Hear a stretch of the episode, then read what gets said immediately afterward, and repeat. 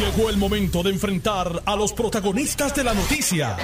Esto es el podcast de En Caliente con Carmen Jovet. Las 2 y 2 de la tarde les habla Denise Pérez, editora en jefe de Noticel, y aquí estoy hoy eh, apoyando a nuestra amiga Carmen Jovet, que está en unas, eh, en unas diligencias atendiendo su salud. Yo por poco no llego tampoco.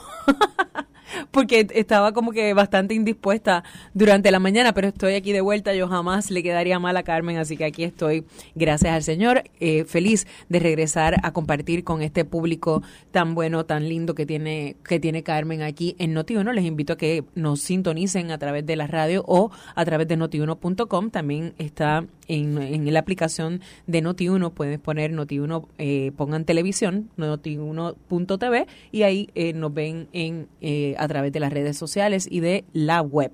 Amigos, hoy vamos a, tenemos eh, múltiples invitados, vamos a buscar muchas reacciones de cosas que están ocurriendo en, a nivel político, pero también social en Puerto Rico. Es importante que continuemos discutiendo. Yo sé que han tenido la oportunidad en otros programas de, de, de escuchar análisis sobre lo que ha ocurrido eh, las secuelas del caso de Ángel de Ángel Pérez. Hoy sale una información que de hecho nosotros habíamos publicado ayer en Noticel que era la oficina del Contralor Electoral que obviamente estuvo siendo parte de los procesos eh, federales en contra de Ángel Pérez porque eh, según ha establecido el Contralor tenía dos misiones. Tenía la misión de prestar testimonio su oficina en el expertise en la auditoría de los donativos y número dos de tomar nota de tomar tomar nota directamente de los donativos eh, políticos que se pudieron haber recibido y que no han sido reportados. Ahí se han nombrado a personas como Carmelo Ríos, se han nombrado a, personas como Miguel Romero, cada uno tiene su defensa de lo que, de lo que pasó ahí importante. Eh, eh, ayer tuvimos la oportunidad en jugando pelotadura de, de hablar con todas las, con todos los, verdad, los, los ejecutivos de agencias eh, fiscalizadoras en Puerto Rico, como la Oficina de Contralor Electoral, la Oficina de Ética Gubernamental, la Contralor de Puerto Rico, la Procuraduría, eh, la, ¿verdad? el Procurador de Justicia, toda esta, toda esta gente que estaba eh, allí, eh, todos dicen que han estado haciendo muchos eh, trabajos y mucho esfuerzo por eh, erradicar la corrupción de, de la manera más efectiva posible. De hecho, son un team que se une a, a las autoridades federales a para poder encauzar este tipo de cosas. Pero nos dijeron allí claramente que cada vez más sus presupuestos han sido menguados, le dan cada vez menos dinero y cada vez que imponen multas, esas multas no van. Eh, le preguntaba yo al de ética, ¿cuánto, cuánto usted ha recobrado en multa? Me dijo 75 mil dólares. ¿Cuánto va para usted? Nada va al fondo, o sea, no, ni siquiera las multas que ellos cobran eh, de ellas se pueden nutrir para, para, para contar con algunos otros recursos que no le da el Estado y que debería darle. En el caso de oficina del Contralor Electoral, eh, nos, nos, dijo que tenían eh, recuperados multas por 2.2 millones y todas fueron a, al Fondo General, ninguna le toca a ellos. Y estas son eh, eh, agencias que han estado constantemente pidiendo que se revise su, su presupuesto porque no, no le da para hacer auditorías más profundas. Pero eso, eso lo vamos a discutir más adelante con algunos invitados que, que tenemos aquí en el día de hoy. Ahora, sin embargo, quiero eh, tocar el tema de Carmen Yulín Cruz, porque ese, ese tema siempre, eh, Carmen Yulín tiene una facilidad para eh, levantar pasiones, ¿verdad? Y ayer hizo un anuncio que me parece a mí que, que, casi que casi lo hizo el cuatrienio pasado. ustedes saben que ella aspiró a la presidencia del Partido Popular Democrático, eh, eh, a la gobernación en una, en una primaria, pero mm, siempre se sabía que ella tenía sus críticas al Partido Popular Democrático y de hecho en algún momento antes de ser candidata ella dijo que, que no iba a correr por el PPD, luego corrió por el PPD. Ahora eh, anunció lo que ya todo el mundo sospechaba, que era que no, que se iba a desafiliar y que iba posiblemente a perseguir una candidatura a comisionada residente de manera independiente. Ha, causado eh, mucho ruido. Eh, no sé, veo, veo mucho popular que tratando de que, de que le parezca que no es importante el retiro, la desafiliación de Carmen Yulín Cruz. Eh, no, no, he visto mucha alegría, tampoco he visto mucha tristeza, esa es la realidad. Tengo en línea telefónica al ex candidato a la gobernación por el Partido Popular Democrático, lo tengo, ¿verdad? A Charlie.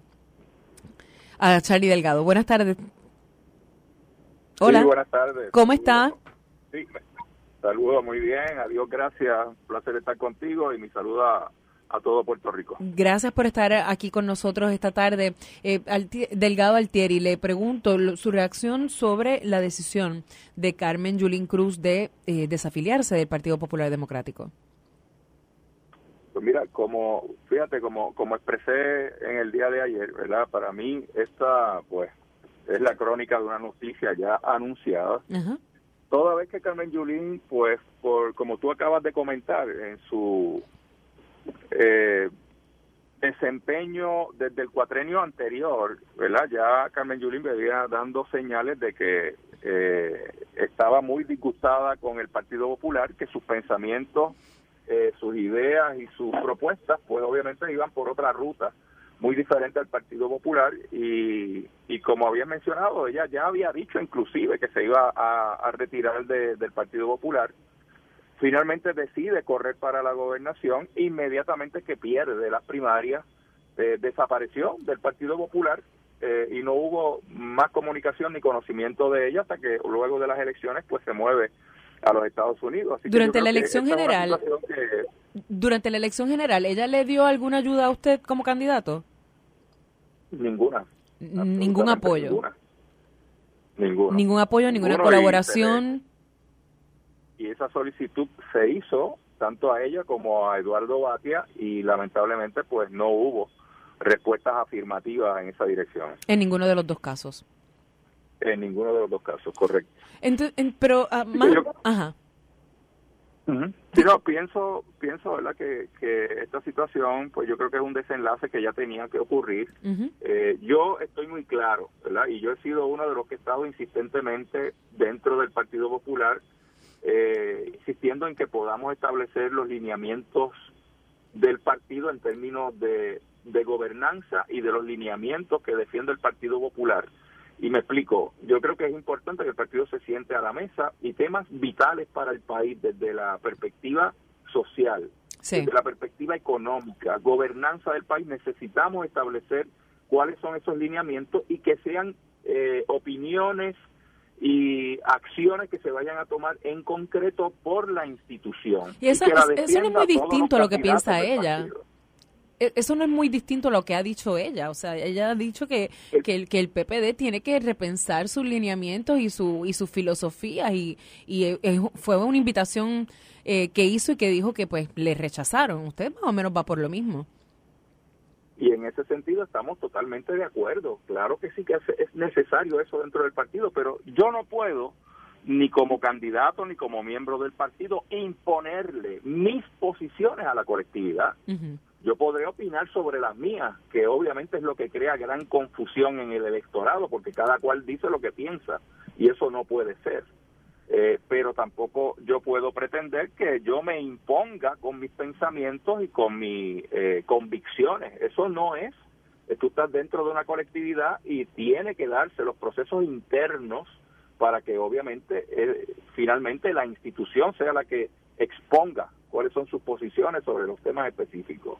Y eso no es la situación de Carmen Yulín, ella venía eh, haciendo, inclusive llevando a cabo actividades en el cuatrenio de Alejandro García Padilla, como pues lo combatió todo el tiempo y, fue una de las personas que más socavó eh, la, la, gobernación de Alejandro García Padilla fue Carmen Yulín, que era una alcaldesa eh, de San Juan, nada más y nada menos. O sea que ese efecto de venir, eh, de cierta manera, ayudando a la erosión del partido, pues tristemente ella fue una voz que se distinguió en esa dirección. O sea que eh, por un lado ella establece que no, no ha tenido espacio dentro del Partido Popular Democrático para, para que escuchen verdad su, sus recomendaciones, pero a la misma vez usted está directamente acusándola de, de haberle serruchado el palo a todo el mundo.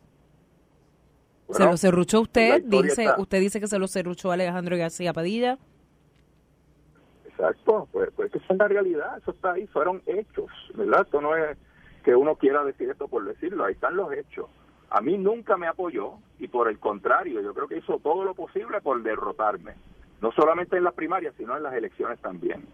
Eh, así que eh, fíjate cómo en San Juan menos apoyó la candidata del Partido Popular para la alcaldía de San Juan, por el contrario, le echaba loas a Manuel Natal. Claro, nunca la vimos activamente. O sea, usted me estaba, me está alargando la lista, eh, eh, Charlie Delgado, me está alargando la lista. Primero me dijo usted, después me, me agregó ahí Alejandro García Padilla y ahora me acaba de, de agregar a, a Rosana. Porque esa ha sido la acción de Carmen Yulín. O sea, eso, eh, si nos vamos a los medios y a los clips, vas a ver eh, cómo ella siempre ha estado eh, en unas posiciones antagónicas eh, de cuestionamiento públicamente, porque ni siquiera lo hacía dentro de la colectividad. Y te puedo decir, yo vi la renuncia de ella en una reunión de la Junta de Gobierno a la vicepresidencia del partido. Eh, ¿Por qué? Pues porque ella pensaba que se tenía que aprobar un asunto, unánimemente prácticamente con el voto de ella no se aprobó, y su respuesta fue, pues me voy, renuncio. O sea, las cosas no son así. Si tú estás en una institución, tú tienes que saber que la mayoría es la que manda no es como yo quiera las cosas porque yo las quiero así. Así no no es como esto se trabaja. La ve. yo creo que ella fue la, artífice de su propia de su propia situación eh, dentro del Partido Popular. Ella se autoexilió del partido. Definitivamente. Le pregunto, el, eh, ¿La ve eh, teniendo alguna posibilidad, alguna atracción en esa, en esa, en ese intento por alguna candidatura independiente dentro de las alianzas que se se mencionan ahora, verdad, con del Movimiento Victoria Ciudadana, del Partido Independentista? Eh, ¿La ve teniendo algún tipo de atracción ahí? Bueno, yo no la veo. Fíjate que la reacción del liderato de Victoria Ciudadana y del PIB es decir, mira, una más que se desafilia, eh, qué bueno, pero no le dijeron, venga para acá, claro que aceptamos tu candidatura, claro que queremos eso contigo y sabemos que ella ha tenido muchos diálogos eh, con ambos, tanto con el PIB como con Victoria Ciudadana, y fíjate que no le han abierto la puerta de par en par, es una más que llega a esa fila si es que ella quiere entrar a esa fila. La aceptaron como una más, pero nada más. Así que eh, yo creo que políticamente eh, su vida política yo creo que ya llegó a su fin, no tiene nada que buscar en ninguna candidatura. Usted, cualquier cosa que ella decida aspirar, usted le va a hacer campaña en contra, por lo que veo. Bueno, obviamente, yo no, no comparto con ella muchos de su de sus ideas y de sus estilos tampoco. Así que yo creo que eh, el diálogo es lo que debe imperar dentro de una colectividad. Y, y, créeme, yo he cogido muchos golpes dentro de mi propio partido y uno se mantiene ahí porque uno cree en la institución. Y, estoy claro de que hay que hacer grandes cambios dentro de la institución. Y por eso me mantengo como vicepresidente y esta sería verdad una oportunidad que yo me quiero dar para que el partido se pueda mover en, en, la dirección correcta. Eh, pero volvemos tiene que ser dentro de la colectividad dentro de los procesos que son los que maneja la institución y de esa manera es que eh, creo que es la manera responsable de hacer los cambios que hay que hacer dentro de una institución y en este caso el Partido Popular. Usted me parece, siento, ¿verdad? En, su, en sus palabras, que usted como que no descarta volver al ruedo político. No, no lo descarto. Yo creo que podría estar mirando una candidatura por acumulación al Senado. Eh, eso lo estaré decidiendo ya en diciembre próximo. Muy bien. ¿Y cómo va la cosa para mayo? ¿De camino a mayo?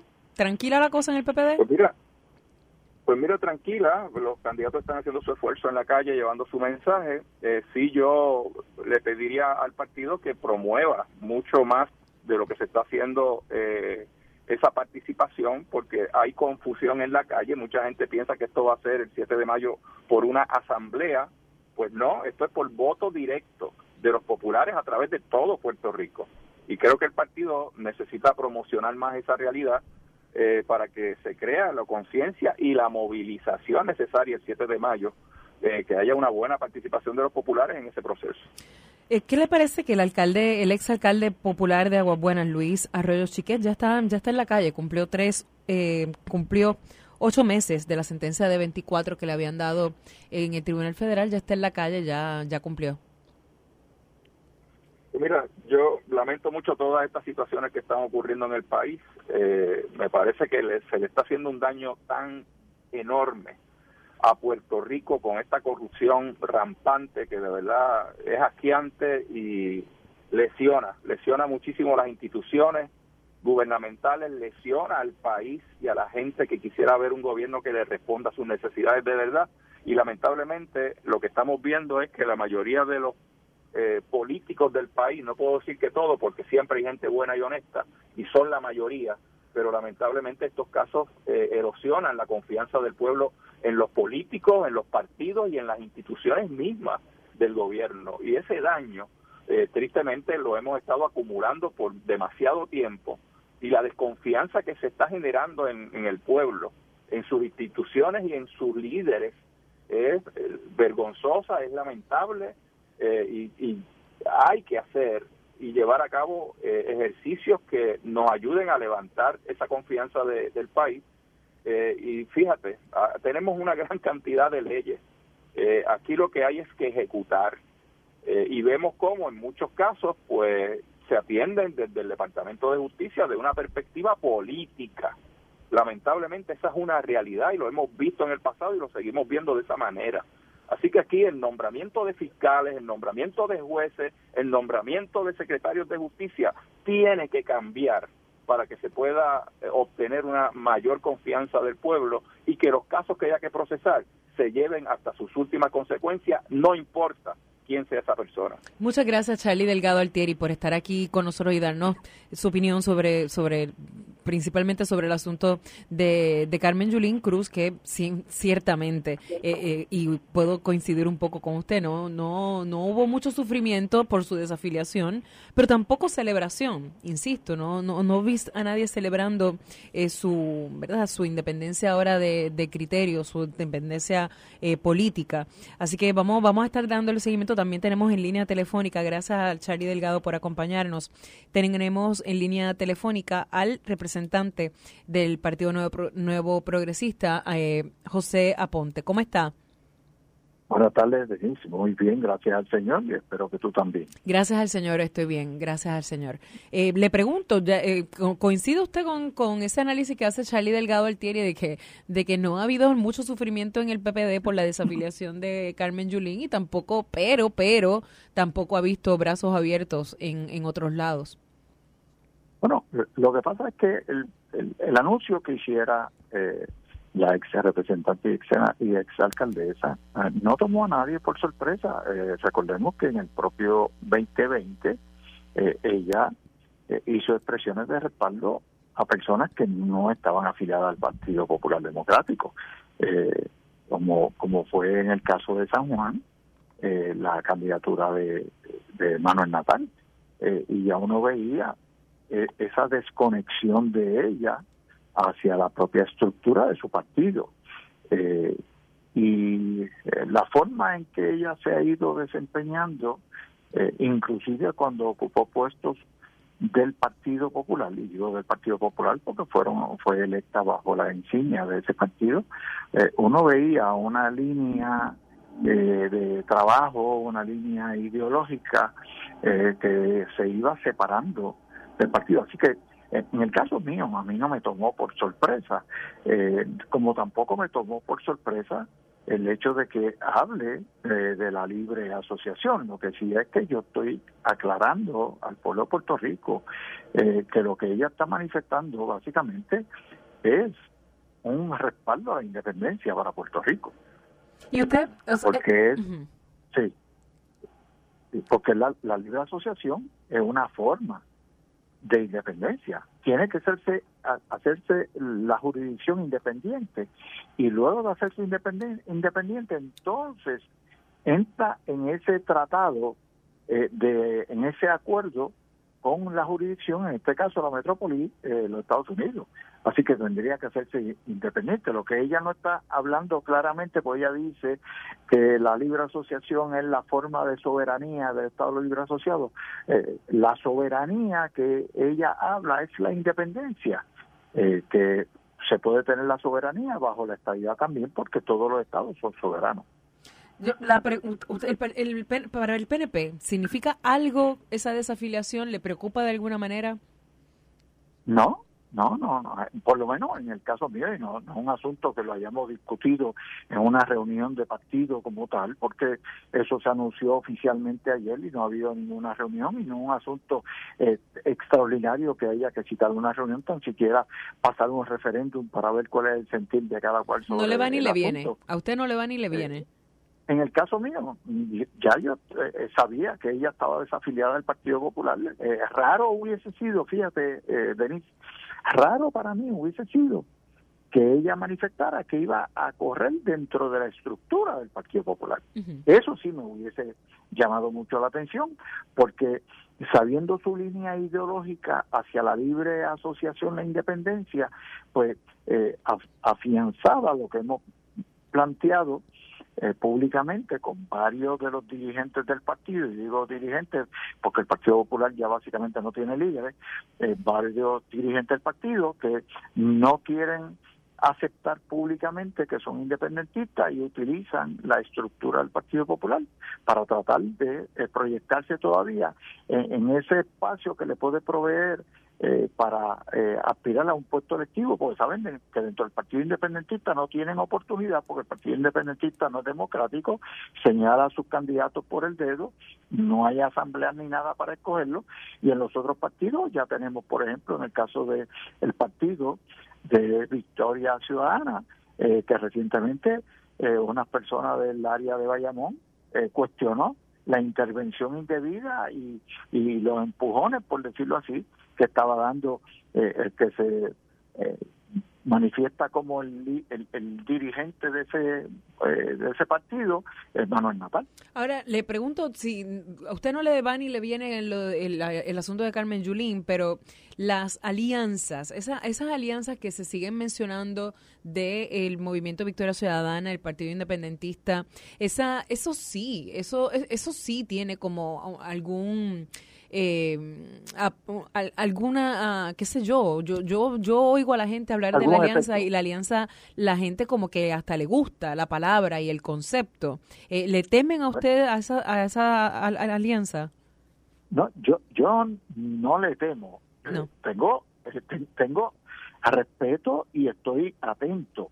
Quien le debe de temer es el pueblo, porque esas alianzas, una cosa es vender, una cosa y que el resultado sea otro.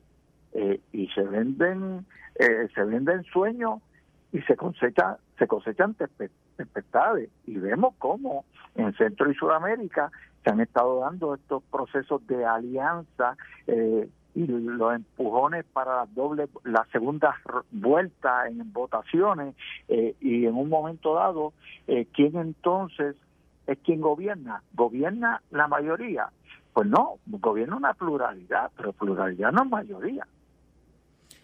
Ah, sí. Bueno, tiene que estar claro con eso. Sí, sí, sí. Bueno, representante, le agradezco mucho que, esté con nosotros, eh, que haya estado aquí con nosotros. No, no, antes de, que se vaya, déjeme, eh, indíqueme eh, cuál es, eh, no sé, su, su, su reacción al, al dictamen de culpabilidad de Ángel Pérez.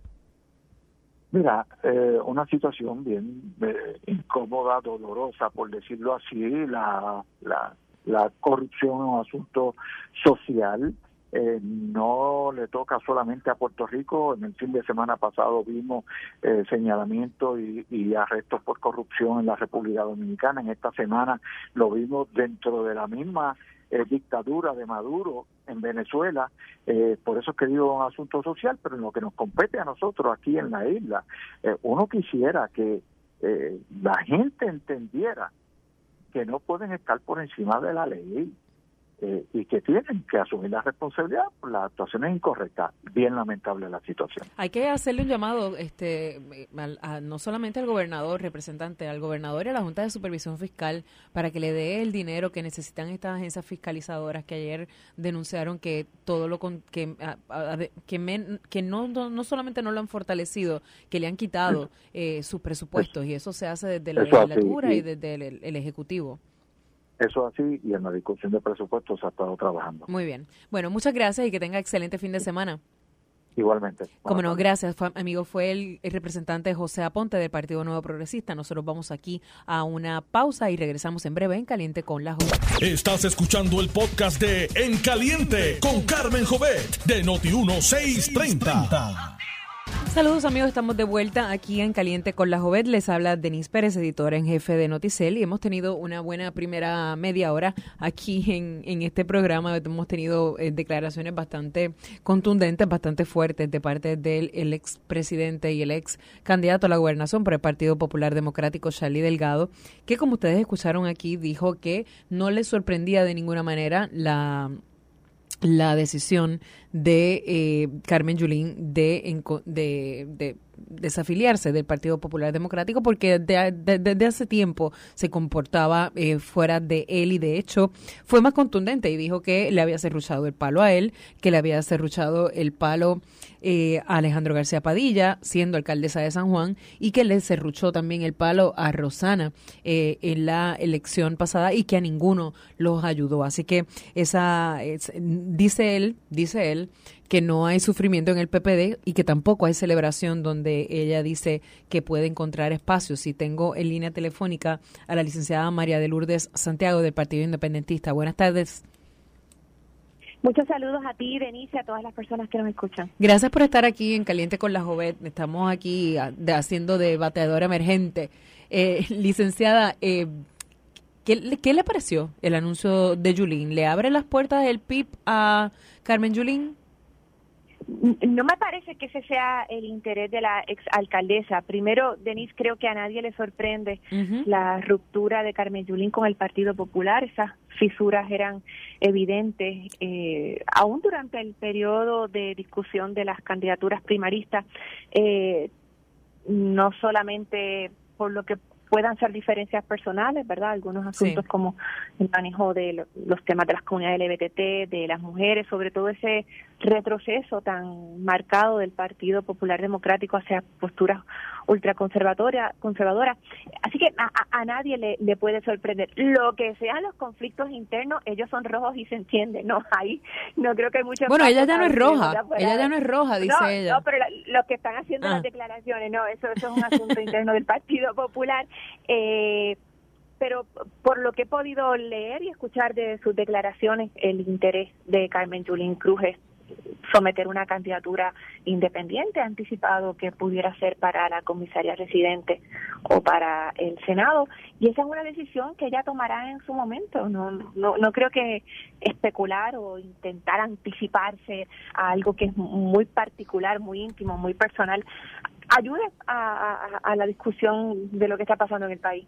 Las, las alianzas, ella habló ayer de las alianzas, el Partido Independentista, eh, pues, en, la figura de Juan Dalmau, eh, ha, vendido la idea de la, de la alianza. Eh, ¿cómo, cómo, ¿Cómo se ejecuta eso? ¿Cómo, cómo ocurre eso? Nosotros el término que hemos utilizado consistentemente es el de acciones concertadas, eh, reconociendo que actualmente el ordenamiento electoral prohíbe las alianzas o las candidaturas coaligadas. Ese es un tema que pudiera eventualmente debatirse ante el foro judicial eh, y es algo que estamos considerando, como lo hemos anticipado. Eh, y eso dependerá, pues como sabemos, eh, la Constitución dice lo que el tribunal dice que dice ese día y esos no son criterios eh, absolutos, certeros sobre los que se pueda hacer una, una determinación anticipada. Eh, pero esa es una posibilidad. El cauce legislativo, Denis, me parece a mí que ya eso no va a dar más.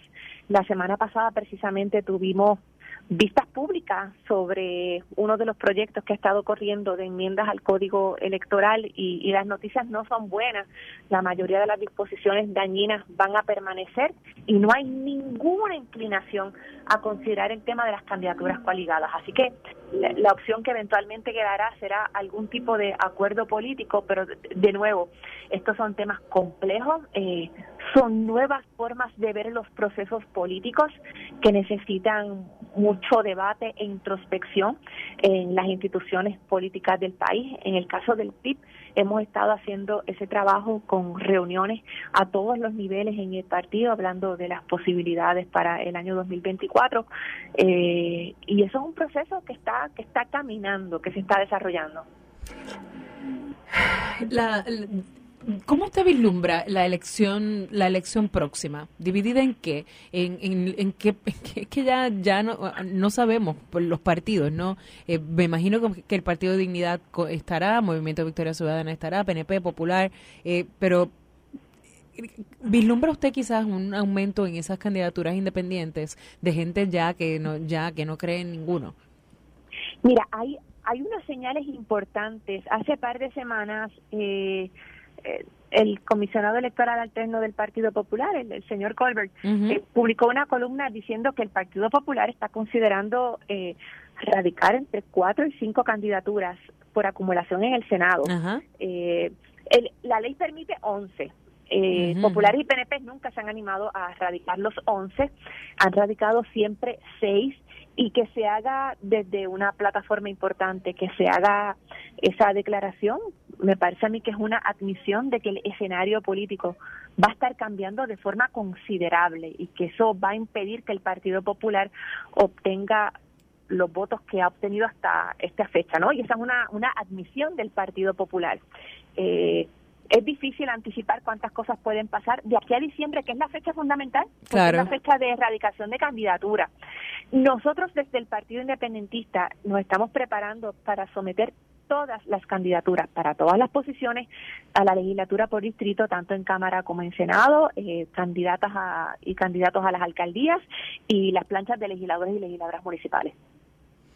Muy bien, eh, le pregunto, también quisiera tener su reacción, yo sé, puedo anticiparla, pero la, eh, hay una queja que es consecuente. Yo digo, diría que estos problemas en Puerto Rico son tan cíclicos. Yo, yo no quiero convertirme en una cínica del tiempo, ¿verdad? Pero yo llevo ya en estos 25 años, yo creo que 25 años llevo informando, reportando que, que las agencias fiscalizadoras están totalmente eh, sin garras aquí, sin recursos. Ayer escuchábamos a todos eh, en un panel diciendo que a todos les falta dinero que necesitan dinero para hacer sus auditorías, que no podemos estar haciendo, enviando mensajes anticorrupción si no eh, se asignan los recursos para, para atajarlo.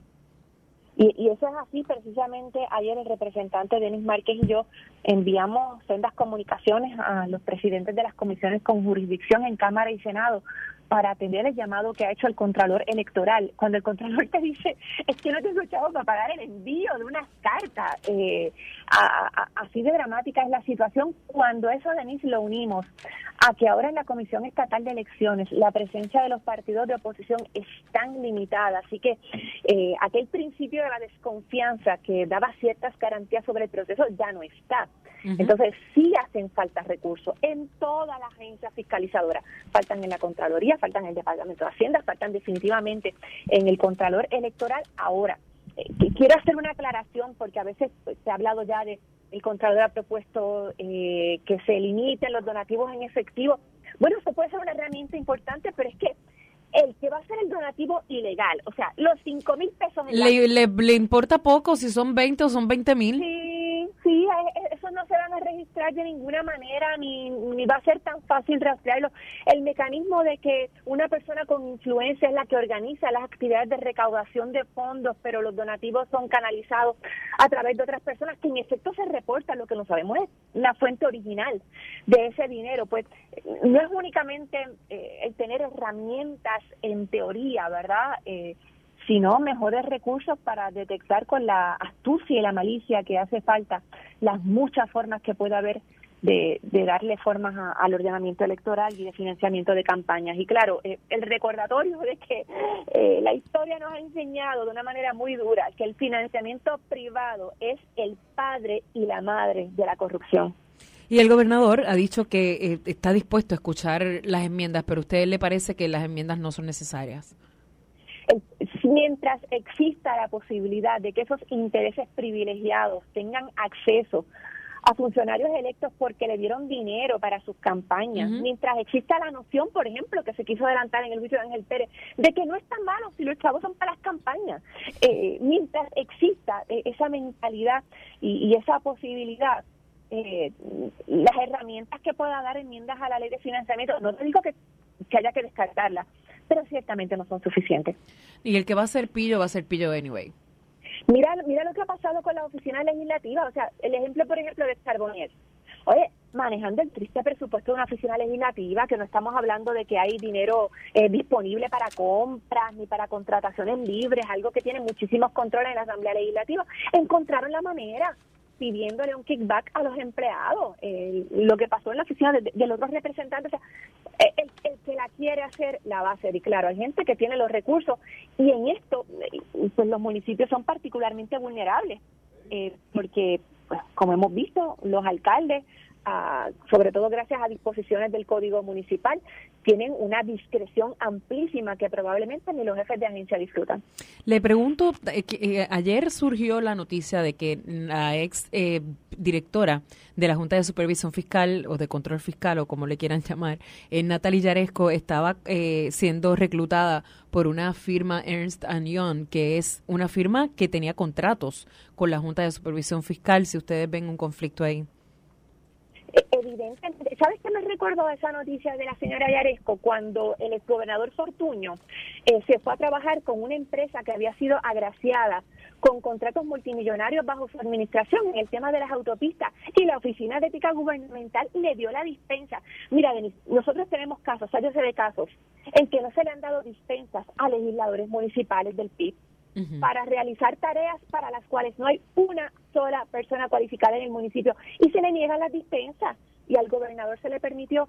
Así que también, ¿verdad? Hay un problema en, en cuanto a las personas que están a cargo de las agencias y la forma en que ejercen su criterio y si realmente están auténticamente comprometidas con la, con la fiscalización y con la severidad y con la limpieza. Muy bien, yo eh, sigo pensando, me parece tan tan absurdo, eh, esa me parece bastante absurda la noticia, mucha gente estará en desacuerdo conmigo, pero la realidad es que, eh, no sé, como que por un lado hacíamos un, un sermón a Puerto Rico de cómo debería manejar su, sus cosas y pues de repente como que ni siquiera las apariencias se guardan, no sé, no sé, pero eso soy yo. no, pero, pero hay mucho de eso, ¿no? Y, y, de nuevo, de, del control que ejerzan los partidos sobre las personas que van a ocupar las candidaturas. Eh, mira lo que estamos viendo. Eh, esa gente, estamos hablando ya que son siete, ocho alcaldes o exalcaldes imputados en lo que va de este cuatrenio eh, y, y, que de verdad nadie en el partido conocía el carácter de esa persona y de verdad esas cosas se dieron de manera tan cerrada y tan callada que nadie lo pudo advertir, eso también es difícil de creer, Jenny. Eso es difícil de creer. Muchas gracias. Gracias, licenciada, por estar aquí con nosotros en, en Caliente con la Jovet. Muchas gracias a ti. Saludos a todas. Y que esté muy bien. ¿Qué me dice mente maestra? Seguimos, seguimos. Tenemos aquí, eh, llegó más temprano, pero eh, está perfecto. Si se puede colocar en este que está aquí, para que lo coja la camarita. Llegó aquí al estudio eh, el licenciado Ángel Cintrón, que fue director de campaña de, de la campaña de Miguel Romero a la alcaldía de San Juan. Era más tardecito, pero ahora lo aprovecho y, lo, y hablamos de todo. ¿Qué le parece? Un privilegio, Ay, muchas gracias. Muy bien, muy bien, muchas gracias. Dele el botón. Ah, nada, un privilegio estar contigo y aquí para todo lo que tú quieras presentar. De lo que yo sepa. De lo que usted sepa, muy bien. De ingeniería, de arquitectura. Pero si usted sabe de todo, imagínese usted con todo el tiempo que usted tiene aquí, eh, imagínese. Mire, eh, primero y principal, eh, quería preguntarle cuál había sido, cuál es su, su, su explicación a toda esta madeja que se ha formado con relación a la Oficina de Contralor Electoral, que dice, ¿verdad?, que, que, que aparenta ser que como parte de los testimonios se dijo que el alcalde de San Juan, la, la campaña del alcalde de San Juan había recibido unos dineros que no, no aparecen eh, reportados. Eh, ¿Cuál es su explicación a eso? Pues mira, Denise, lo primero para comprender ese argumento que, que nace de, de la nada, eh, es importante establecer, porque el récord del tribunal lo establece y yo tuve acceso a ese récord, que cuando se le hace esa pregunta al testigo Santa María, su contestación es yo no recuerdo cuánta cantidad fue. Así que no es ¿Y de dónde salieron los 50 mil pesos? El abogado le pregunta y le dice, ¿cuánto usted donó? ¿Usted donó 50 mil dólares? Y la juez le dice, 50 o 15, porque está en inglés. Pidió una aclaración. Y, la, y el, el abogado contesta, no, my question is 50. Y entonces el testigo contesta, I don't recall. it's two time, it's two time ago. No recuerdo, ha pasado mucho tiempo, no recuerdo cuánto fue. Así que el testigo nunca dijo, primero, que había donado X cantidad, ninguna cantidad particular, 50, ni 20, ni 30, ni 10, la que fuera. Ahora, dicho eso, vamos a los hechos, a lo que sucedió, de lo que sabemos nosotros del lado de acá de la cancha. Vamos. Exacto. En el año 2020, cuando, y yo, tú sabes y todos saben que nosotros, muchos de nosotros conocíamos a Oscar de muchos años, era un militante, era un abogado, yo compartí con él en los tribunales nos veíamos en los tribunales en los años 17, 18, y que yo postulaba mucho en sala y él iba constantemente y hablábamos, nos saludábamos, punto, nos conocíamos. Y nadie pensaba que él, ¿verdad? Eventualmente había cogido un camino equivocado. Uno no tiene cómo saber eso hasta que todo explota. Eso es importante entenderlo para saber que la interacción que hubo en el 2020 era con una persona que conocíamos pero que no pensábamos que estaba haciendo nada incorrecto.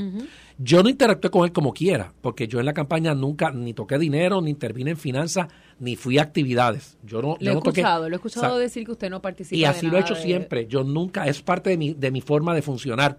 Y al candidato, yo siempre digo a los candidatos que yo asisto, usted nunca toca dinero, usted no recibe nunca nada. Hay voluntarios que hacen ese trabajo, ¿verdad? Es la forma correcta de hacerlo. Dicho eso, el señor Santa María en aquel momento, en entre dos y tal vez tres ocasiones, llamó para pedir fechas para que el candidato asistiera a un grupo de personas para hablarles y para hacer recaudaciones. Eso pasa constantemente. Y en el 2020 eso es uno quitado y otro puesto, ¿verdad? Este, aún con el COVID que hubo. Eso sucedió el recuerdo de Alberto entre dos y tres ocasiones, él puede recordar. Recuerda que una fue en la casona, recuerda que una fue en un lugar que es este comida peruana, algo pequeño, un sitio que no, no conozco ni sé el nombre. Este, hago la salvedad que se ha hablado también de algo en el olivo, lo cual es incorrecto. No hubo ese. No, eso fue una actividad que Miguel hizo después de la acción para agradecerle a las personas que habían ayudado. ¿Y él fue? ¿Santa María fue? Eh, no, no recuerdo que haya sido, no, no me lo han dicho. Pero fue una actividad gratuita que Miguel hace dando las gracias a personas que habían colaborado. No es una recaudación de fondos. Dicho eso, ¿cuál es el planteamiento? Que el alcalde llega acompañado en, una ocasión de Alberto, en otra de alguien más voluntario que no recuerdo quién es, eh, conoce a un grupo de personas, los saluda, les habla, se retrata con ellos y entregan sus aportaciones y entregan una lista con los nombres, direcciones y licencia a conducir. Inclusive, este, en una de las ocasiones, eh, no lo entregaron al momento y Alberto le insistió al licenciado Santa María, mira, me faltan los, los números este, de licencia de conducir, necesito eso porque tengo que failear. Y se los envió y, los tenemos, los tenemos, y los convertimos en papel y se, inclusive se le entregó al control cuando se hizo la auditoría. Así que en el proceso que tú haces eso, el candidato y el que lo acompaña no tienen forma alguna de pensar que hay nada incorrecto porque están haciendo una actividad, las personas están presentes, están entregando sus datos información personal, eso se reporta, se deposita en los bancos, que el Contralor audita también las cuentas bancarias y se confronta una cosa con la otra eh, y se levanta siempre que no sea el exceso. Pero es importante que la gente entienda que el exceso no es en el tope de 2.800 dólares, como algunos comentaristas o periodistas o políticos están hablando sin saber. Digo sin saber para los que lo hacen con maldad El tope real de lo que se le llama el agregado en Puerto Rico son 11.200 dólares por persona. ¿Por qué? Porque en año electoral tú puedes donar 2.800 dólares a un... Esto pasa para gobernación y alcaldes, no pasa para la legislatura ni asambleístas. ¿Por qué? Porque el gobernador y los alcaldes tienen el comité de campaña de ellos como candidato y el comité del partido político al que pertenecen. Y las dos entidades pueden recaudar dinero simultáneamente. Y tú le puedes donar un cheque al candidato y un cheque al partido a la misma vez. Así que todo ciudadano tiene derecho constitucional a donar 2.800 dólares al candidato en año electoral y 2.800 dólares al partido. Ya son 5.600. Pero si ese candidato tiene primarias, por disposición de ley y, decisión del Supremo correctamente decidida por Citizen United, la primaria es un evento y la elección es otro evento.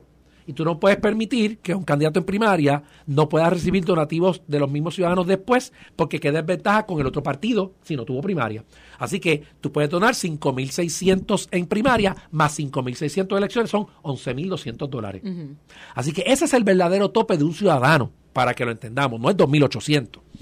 Si tú tienes cuatro o cinco personas en un, en un salón de reuniones con un café y una dona, tú puedes recaudar allí fácilmente 20, 25 mil pesos en 45 minutos, legítimamente.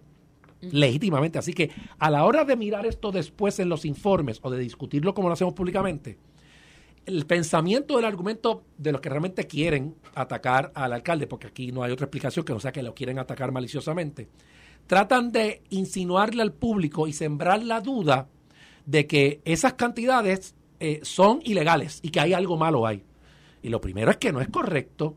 Si usted suma los números de, de, de 5.600 y 11.200 por persona en un año natural, en tres actividades, en cuatro actividades donde haya 8 o 10 personas, tú levantas mucho más de 50 mil dólares legalmente. Claro. Claro, lo tienes que informar claro, con los nombres. Y aquí lo que se habla es de cosas que son informales. Eh, de sí, porque no son actividades que, que, requieren gastos. Claro. Que entonces, lo, pero no es, no es muy distinto. Lo reportas en una página distinta de la, del software como gasto, como actividad, y la única diferencia es que tienes que poner el gasto de los alimentos o de la renta del local, pero en este caso eso no era así. Vamos a seguir, vamos a seguir con eso. Vamos a... Esto fue el podcast de En Caliente con Carmen Jovet de Noti 1630. Dale play a tu podcast favorito a través de Apple Podcasts, Spotify, Google Podcasts, Stitcher y notiuno.com.